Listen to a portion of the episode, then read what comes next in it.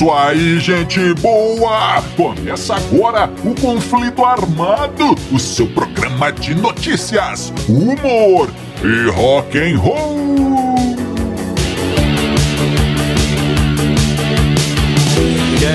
E vamos para as manchetes de hoje. Efeitos muito especiais no disco do Judas Priest. Rock and roll também é cultura, diz Geezer Butler. Bruce Dickinson puxa a orelha da galera do rock. Tudo isso e muito mais no conflito armado que começa agora. Eu sou Bob Macieira e aqui comigo no estúdio meu arquirrival e melhor amigo Crânio. Tudo bem, Crânio? Tudo bem, Bob? Saudações, caros ouvintes. Tamo junto no rock. Tamo junto no Rock Crânio e sem mais delongas, vamos ao nosso primeiro assunto. É, amigo ouvinte, crânio e amigo ouvinte, vamos começando o nosso conflito armado de hoje. Bora lá. E agora, crânio, nós vamos destruir a inocência aí dos nossos ouvintes fãs de Judas Priest. Crânio, é, olha aí, o que, que acontece? Em dezembro de 1979, começo ali de 1980, os caras gravaram, estavam gravando ali o seu famoso sexto álbum, o British Steel, que é talvez o disco mais importante da carreira do Judas, não é? O crânio. é. E o que, que acontece? Eles estavam gravando na casa do Ringo Starr, o baterista dos Beatles. É, tinha um estúdio lá, crânio. E olha só, essa casa que era do Ringo tinha sido antes do John, de John Lennon. E essa casa tem muitas histórias, crânio. Inclusive a última sessão de fotos dos Beatles juntos foi, foi feita nos jardins dessa casa. Uma Legal. outra coisa muito importante, o clipe, o clipe, o videoclipe de Imagine do John Lennon foi feito nessa casa, aquele famoso é, videoclipe com um piano ali. Então, Aham. e o crânio, é, essa, o John Lennon, quando ainda era proprietário, ele fez um estúdio lá na casa para, para registrar ali, ali mesmo os seus discos solos e né, suas experimentações ali com a sua esposa Yoko que o crânio gosta muito, né? Oh, Crânio? mas demais, sou Crânio é fã fã. da Yoko, Fã- amigo. Só que não. Mas então, crânio, voltando aqui. O Judas foi lá gravar. E, crânio, interessante notar aqui que nessa época não existiam samplers, né, crânio? Gravações é, digitais. Tudo que, que você precisa hoje, se você quiser aí um, um som de uma manada de mamutes é, é, correndo no, no- no deserto do Saara, você acha, hein, crânio? Uma gravação com isso aí. Mas na época, qualquer ideia que você tivesse tinha que ser feito ali na, na raça, né, crânio? Como era eh, aquelas sonoplastias de rádio antigamente, né, É, crânio? mesmo. Os famosos. eh, tro- o tropel de cavalos era feito ali com cocos, né? Você ia batendo ali, fazia o som de cavalos. Fogo era. O som de fogo era feito com papel celofane, né? Nossa. Chuva era o regador regando uma bacia de metal. É, é, é tempos antigos, crânio. Mas então o que acontece? Vamos lá, vamos voltar aqui. O, Judas Priest foi gravar então a música Metal Gods, os deuses do metal, crânio. É. E o Rob Halford, vocalista, disse: Galera, eu quero incrementar essa música, hein? Quero colocar vozes de demônios. Quero, quero colocar sons de chicotes. Quero colocar exércitos marchando. Quero colocar os caras. Peraí, peraí, Ro- Rob Halford. Não é assim não, cara. Como é que nós vamos fazer esses sons aí? E crânio, olha só, nesse momento, os caras na verdade já haviam abandonado o estúdio, crânio, e mudado as gravações para a casa inteira, hein? Tinham transformado a casa toda em um, em um estúdio, gravaram a bateria na cozinha, as guitarras no quarto, aquela bagunça toda, microfones, cabos espalhados pela casa inteira, procurando o melhor som, não é, crânio? Então, inclusive tem uma história aí. É, quando eles gravaram aquela música Living After Midnight, os caras gravavam o primeiro crânio, o, o instrumental, né? E depois Sim. o Rob Halford colocava a letra. Living After Midnight, que é o Vivendo Após a Meia-Noite, né, crânio? Foi feito o seguinte: os caras estavam gravando as guitarras altas horas da madrugada e o Rob Halford tentando dormir em outro quarto. E como obviamente ele não conseguiu dormir, né, ele estava só tentando, porque a guitarra não deixava, ele foi e fez essa letra, crânio, vivendo depois da meia-noite. Mas a nossa história aqui é outra, crânio. O que acontece? E é agora que nós vamos acabar com a sua inocência, amigo ouvinte. Você sempre ouviu essa música e ouviu aí demônios, chicotes, exércitos, exércitos. O que, que acontece? Olha aí! Você não quer ouvir? Pule o, o, o programa. Você não quer saber? Olha aí, acontece? Naquele momento da música em que você ouve demônios no subterrâneo gritando maldições você, você está ouvindo, na verdade, crânio, é o Rob Halford raspando um taco, um taco de sinuca no microfone. Olha aí.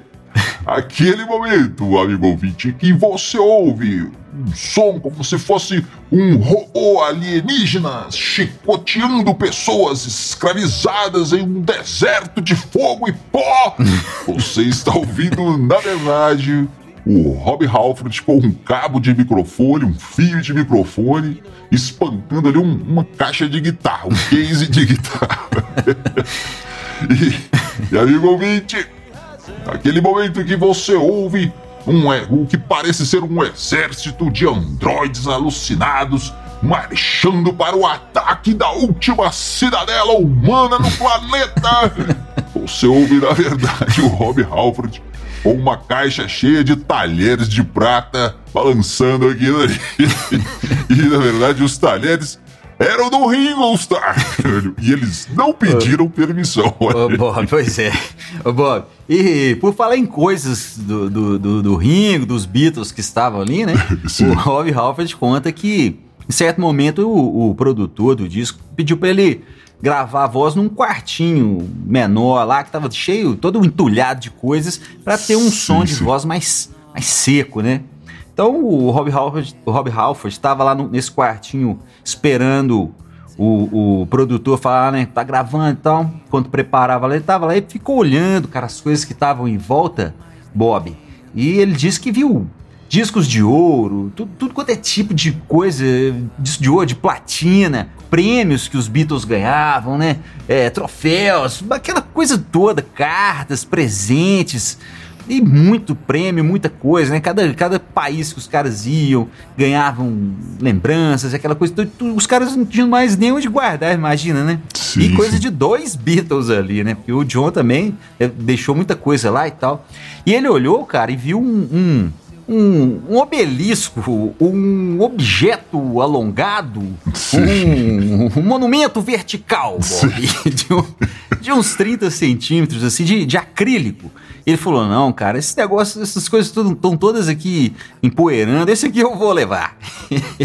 vou deixar aqui não, cara. Esse aqui vai acabar sumindo e tal, e vou levar. E acabou levando, o Bob, levou o prêmio lá, o, sei lá o que, que era aquilo do do John Lennon lá levou embora. Sim. E, na verdade, ele, ele tinha razão, porque pouco depois daquilo ali, o, ele, a casa foi vendida, né? E provavelmente muitos daqueles objetos ali, os caras roubaram ou, ou foi, foi pro lixo mesmo, né? Mas esse está lá guardado com ele. Inclusive, ele fala ele manda uma mensagem aí nessa entrevista que ele conta essa história pra, pra Yoko Ono. Ele fala com ela: olha, o seu obelisco de, de acrílico tá aqui comigo.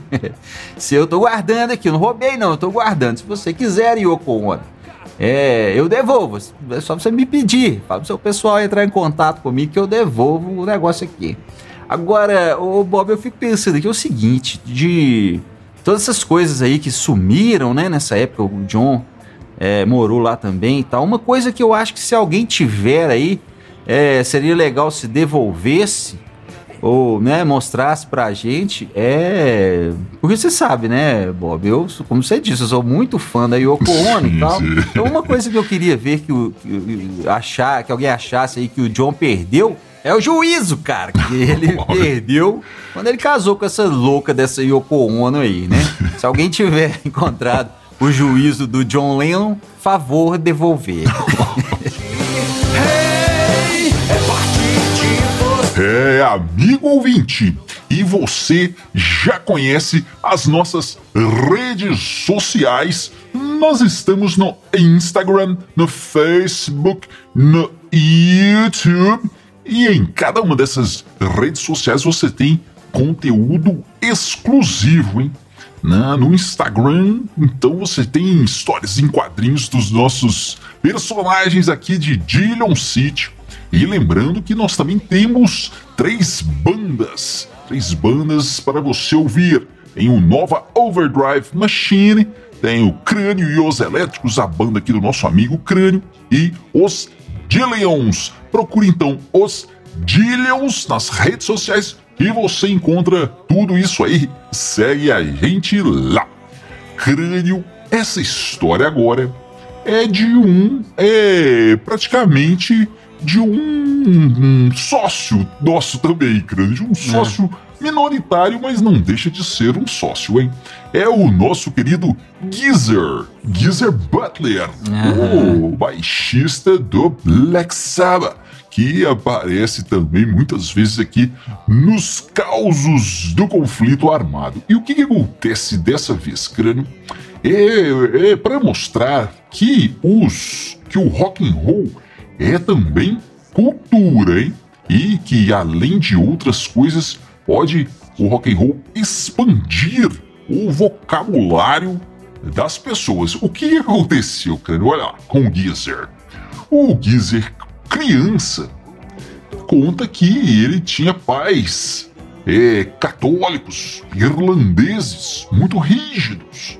E na casa dele, então, eram sete crianças sete filhos, crânios. É, filhos tinham muitos, mas palavrão não podia entrar na casa do, do Geezer. Uhum. E. Mas o que, que acontece? Ele era um cara barra pesada, um molecote ali da pá virada. Você é velho. Então o que, que acontecia? Dentro da casa não tinha palavrão, não. Mas, barra pesada como ele era, roqueiro, já com a alma de roqueiro, quando ele saía na rua, crânio, ah, ele era o boca suja. Uhum. Falava, falava um palavrão atrás do outro. Eram dois palavrões para cada palavra. Normal, hein, crânio? O apelido dele era Guizinho Boca Suja. Olha aí. Então, tá um dia, o Guizinho estava falando ali, falando seus palavrões, suas, suas palavras de baixo calão e xingando todo mundo na rua. E crendo as palavras eram tão baixas, as palavras mais baixas que a língua inglesa já produziu. E ele falava isso com todo mundo na rua, não estava nem aí, crânio. Era um roqueiro de primeira, hein? É. Então, a coisa foi tão feia, crânio. A coisa foi tão séria que olha só o que aconteceu. Ah, chamou a atenção da polícia. é, a polícia inglesa foi mandada lá na casa dos Butler para puxar a orelha para, na verdade, dar um susto, né, crânio, no, é. no moleque. De tanto palavrão que ele estava falando, de tanto que ele estava incomodando os vizinhos, os comerciantes, o pessoal, os transeuntes, todo mundo que viu o menino na rua é, ficava assustado com tantos palavrões, a polícia foi lá dar um susto nele. Mas, crânio, o, o, o susto verdadeiro veio foi na surra que o pai, que o pai lhe aplicou, hein, depois dessa visita inesperada ah, ali da polícia, da polícia, crânio. E, e, o, e, o, e a surra é, é, veio primeiro, né? E depois veio a conversa. na, na, época era assim: primeiro você apanhava, depois você sabia por que você estava apanhando, hein? Olha. Hoje você nem apanha, nem, nem sabe por que de nada. Mas Na época as crianças apanhavam depois é, vinha a explicação. Então olha aí, o pai dele então chamou ele no canto e disse: Guizinho, meu filho, senta aqui, vamos conversar agora. Toma aqui seu dente que caiu, mas não. Aí, crânio, o pai do Geezer Butler então disse para ele o seguinte: que só alguém muito estúpido, só alguém muito idiota usava palavrões, porque a pessoa realmente inteligente, pessoa culta, sabia, conhecia uma palavra mais adequada, adequada para usar em cada situação e não era necessário usar palavrões. E aí, crânio, isso marcou muito o jovem Geezer Butler, que, que então ele começou a expandir o seu vocabulário, conhecer mais palavras e tudo, e isso acabou é, fazendo com que o Geezer Butler fosse o principal letrista do Black Sabbath. Olha aí que coisa interessante, hein, Crânio? Realmente, realmente muito interessante, meu, meu caro Bob Macieira, meu caro amigo, meu caro colega, meu caro interlocutor. Mas eu devo dizer que a sua premissa está equivocada. O que ampliou o vocabulário, o que ampliou o léxico Sim. desse desse mancebo britânico não foi na verdade o rock and roll, mas sim a tunda, a coça, a sova executada pelo progenitor do rapaz. Ou seja, meu caro Bob, Uns tapa na orelha de um pai bem intencionado de vez em quando faz bem pra molecada.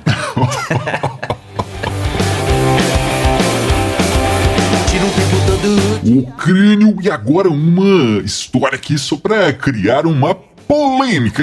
Isso é bom. Olha aí.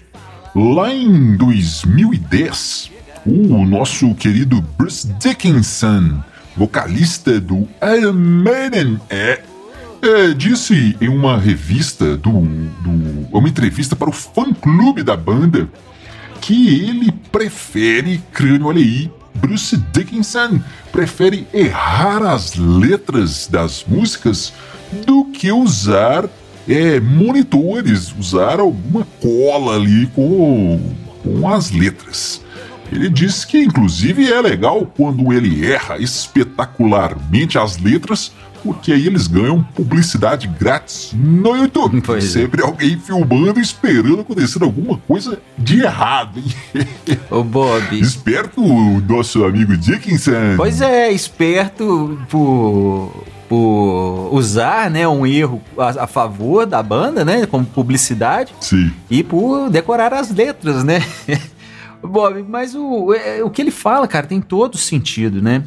ele fala que isso aí atrapalha a performance, né? O cara, do jeito que ele, que ele, que ele canta, né? Que ele, que ele atua ali, corre para um lado, corre para o outro.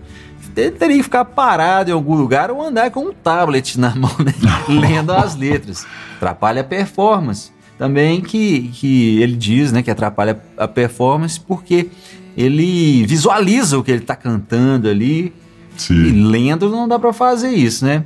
Eu já falei isso aqui, o, o, o Bob. E vou falar de novo e vou falar enquanto eu achar que eu devo, cara.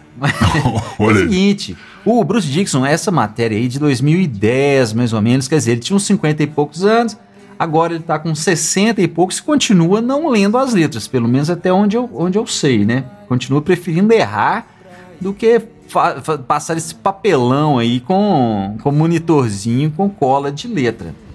E eu te falo uma coisa, cara, é chato a gente tá vendo um show quando o próprio artista não sabe a letra. É cara, a gente como fãs, né, a gente sabe as letras da, das músicas, cara. Todo fã do Legião sabe é, Faroeste Caboclo inteiro, né? e, o, e o artista lá não vai saber a letra, precisa ler. Qual que é o próximo passo? Os fãs também vão ver o show, pega a letra e vai acompanhando a letra no celular? Cara, tá, tá muito errado, né? Essas. Essas. Essas. É, coisas que andam acontecendo aí com o rock ultimamente. Não é à toa que o, rock and roll tá meio estranho, né, Bob? Pra falar o mínimo. Agora, é o seguinte: o pior dos piores é, o, é a banda cover, né? Galera tudo nova, cara. Como eu disse, o Bruce Dickinson com 60 anos. A galerinha nova aí lendo, todo mundo, todo, os caras inventaram até um sistema pra você colocar o celular no pedestal pra você ler letra, né? Galera nova aí não, não consegue decorar uma letra de música, cara. Vamos ver, né, se com esse, com esse conselho aí, com, essa, com esse xingamento aí, com, essa pux, com esse puxão de orelha do Bruce Dixon, a galera cria vergonha na cara e decora as letras. É, olha aí, puxão de orelha do Bruce Dickinson e do crânio também. Vamos é. decorar a letra aí, galera. Oh, e você, amigo ouvinte, você fica agora com a banda do Crânio, Crânio e os Elétricos. E a música Carnaval. Nos vemos no próximo conflito armado. Valeu, valeu, valeu! Sobre os ombros de gigantes, nesse quarto eu me preparo a porta aberta pro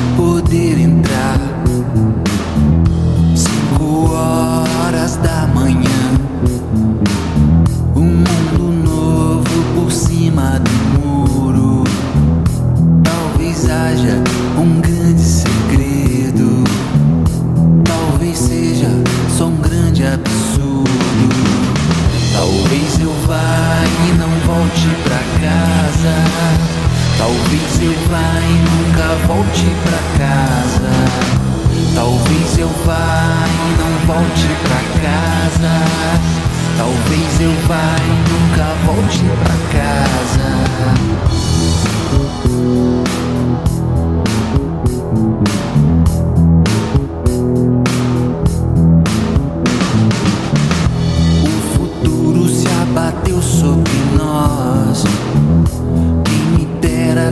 chave da. Será que eu aproveitei meu tempo? Fiz o exato, nem mais nem menos. Nada pensa, nada pensa. Condenada consciência. Seu poema sai com a chuva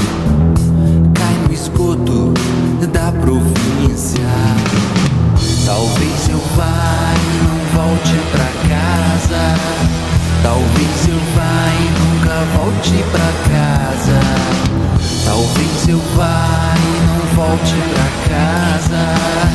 Talvez eu vá e nunca volte pra casa. É preciso ser criança poder acreditar. Tenho sono, tenho sono. O que mais eu posso ter?